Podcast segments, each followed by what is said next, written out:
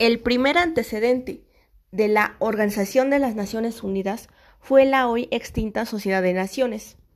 Sin duda, el fin más sobresaliente de la sociedad era lograr la paz, lo cual solo se llevaría a cabo por medio de la solución pacífica de controversias, la reducción voluntaria de los armamentos y el respeto a la integridad territorial e independencia política de los estados. A pesar de los esfuerzos de dicha organización, su autoridad fue un fracaso cuando los Estados Unidos de América no ratificó el Pacto de la Sociedad. La hoy extinta URSS fue expulsada en 1939 por invadir Finlandia. Posteriormente, sucedió lo mismo con Alemania y China.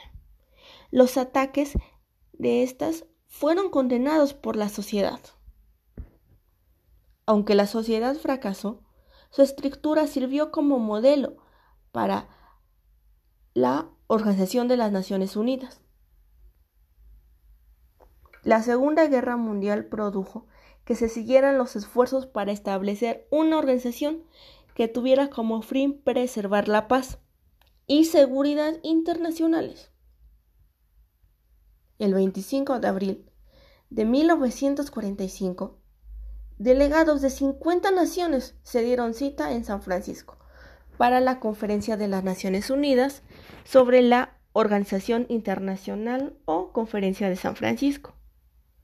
Los delegados redactaron la Carta de las Naciones Unidas y el Estatuto de la Corte Internacional de Justicia, que estaba como anexo de aquella, y la cual fue adoptada por unanimidad el 25 de junio de 1945.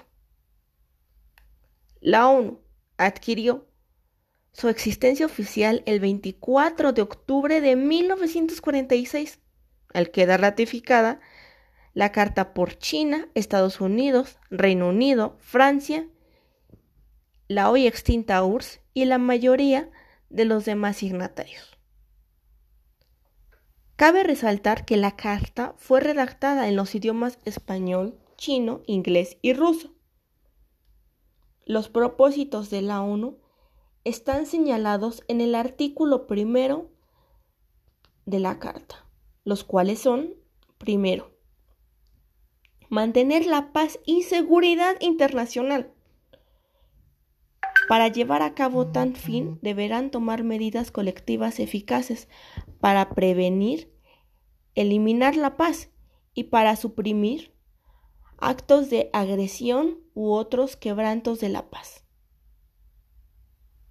Y lograr por medios pacíficos y de conformidad con los principios de la justicia y del derecho internacional, el ajuste o arreglo de controversias o situaciones internacionales susceptibles de conducir a quebrantamientos de la paz. Segundo, Fomentar entre las naciones relaciones de amistad basadas en el respeto, al principio de la igualdad de derechos y al de la libre determinación de los pueblos y tomar otras medidas adecuadas para fortalecer la paz universal. Tercero, realizar la cooperación internacional para la solución de problemas de carácter económico, social, cultural y humanitario, con el desarrollo de estímulos de respeto a los derechos humanos y a las libertades fundamentales de todos, sin hacer distinción por motivos de raza, sexo, idioma o religión. Cuarto, servir de centro que armonice los esfuerzos de las naciones para alcanzar estos propósitos comunes.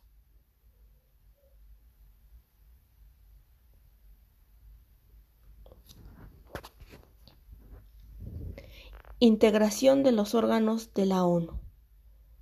Se integra por la Asamblea General, el Consejo de Seguridad, el Consejo Económico y Social el Consejo de Administración Fiduciaria, la Corte Internacional de Justicia. La Asamblea General está formada por todos los miembros de las Naciones Unidas, con cinco representantes cada uno. Estos pueden llamar la atención del Consejo de Seguridad en aquellas situaciones que pongan en peligro la paz. Pueden hacer recomendaciones o dialogar sobre cooperación internacional, asuntos relacionados a los poderes y funciones de cualquier órgano creado por la Carta. Además, buscará la paz y la cooperación internacional.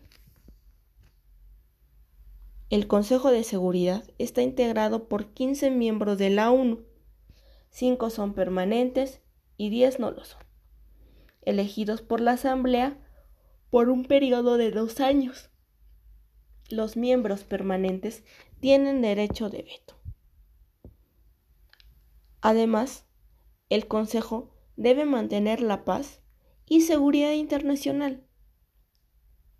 Las decisiones del Consejo deben ser aceptadas y cumplidas por los miembros de la ONU. El Consejo Económico y Social está integrado por 55 miembros de la elección de la Asamblea General para un periodo de tres años. Cada año se eligen 18 y los miembros salientes son inmediatamente reelegibles.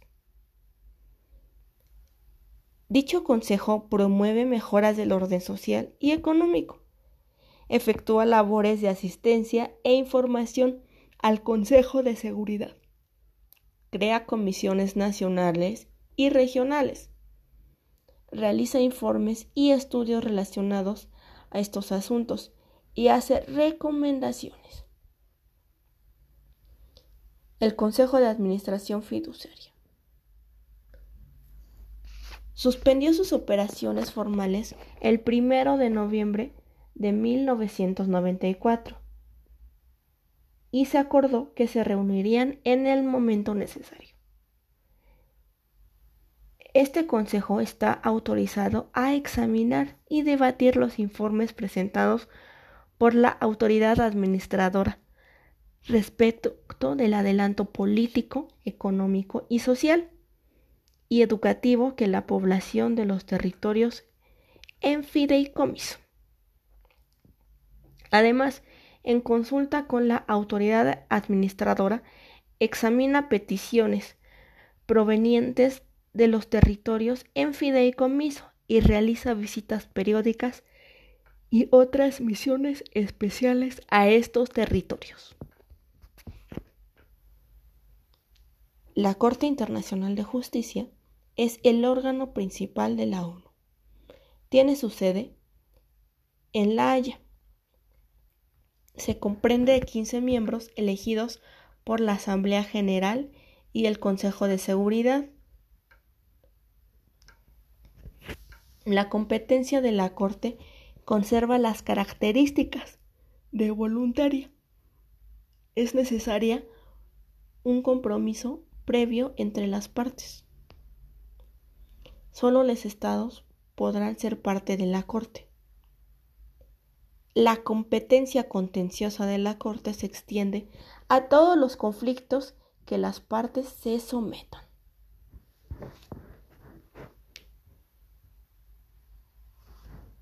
Por último está la Secretaría General.